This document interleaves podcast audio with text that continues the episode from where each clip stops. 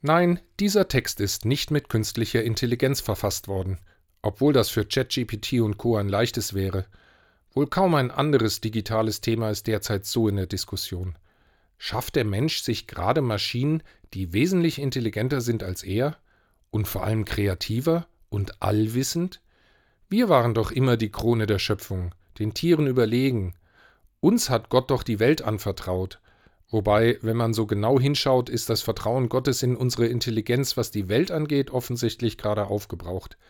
Bauen wir uns vielleicht gerade einen technischen Gott? Ich will jetzt hier am frühen Morgen gar nicht über Sinn und Unsinn von künstlicher Intelligenz diskutieren. Für mich stellt diese Technik zentrale philosophische Fragen.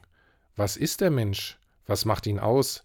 Was unterscheidet ihn von der Maschine? Wer sind wir eigentlich? Descartes philosophischer Grundsatz, ich denke also bin ich, gilt jetzt auch für Maschinen. Wir brauchen also neue Antworten.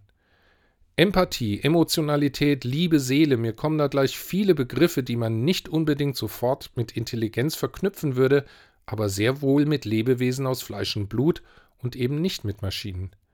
Nein, eine abschließende Antwort habe ich noch nicht, aber vielleicht die nötigen Fragen auf der Suche nach Mitmenschlichkeit.